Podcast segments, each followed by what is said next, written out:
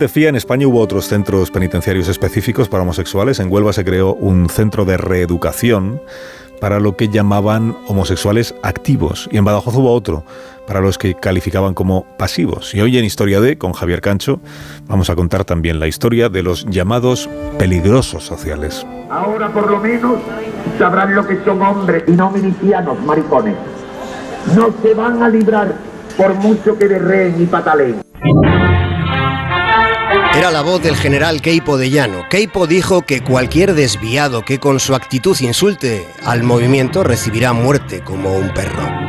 Antonio Vallejo Nájera, el psiquiatra de cabecera del régimen, puso por escrito la llamada higiene de la raza. El Menguele de Franco recomendó la esterilización eugenésica de las presas republicanas y los homosexuales.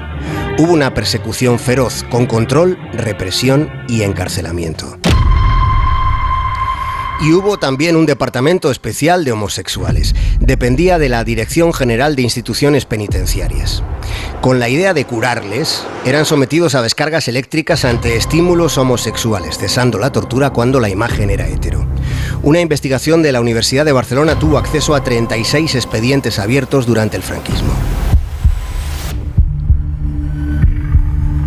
María Elena fue detenida en 1968 porque iba vestida como un hombre.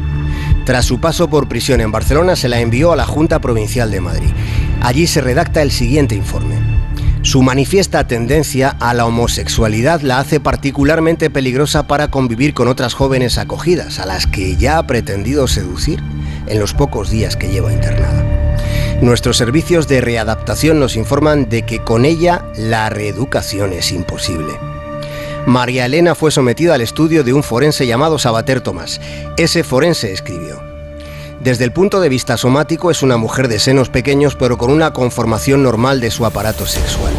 Creemos que no es un problema cromosómico, sino una desviación psíquica del curso normal de la libido. En su expediente consta que nunca en su infancia presentó rasgos femeninos porque no le gustaban las muñecas ni jugar a cocinitas el forense Sabater decide que se interne a María Elena 12 meses. 12 de reclusión, con otros dos años alejada de Barcelona y vigilancia al regreso de su destierro. La madre de Antonio Ruiz le contó a una monja que tenía una pena muy grande porque su chiquillo era marica. La monja lo denunció ante la brigada criminal. Siendo menor de edad estuvo tres días en los calabozos. Le pasearon por la calle para mostrar lo que podía pasarle a otros como él. Lo mandaron a la cárcel modelo de Valencia, de allí a la de Carabanchel y finalmente al presidio de Badajoz. Después de tres cárceles, después de haber sido violado con el consentimiento de los guardias, cuando salió vivió el cautiverio de ser un apestado social. La primera vez fue detenida a la Rampova cuando solo tenía 14 años. En la modelo la llevaron al pabellón de invertidos menores de edad. Los delincuentes comunes pagaban a los vigilantes para violar a los jóvenes recluidos. A la Rampova la llegaron a violar ocho veces en un solo día. Durante su vida tuvo más relaciones forzadas que consentidas.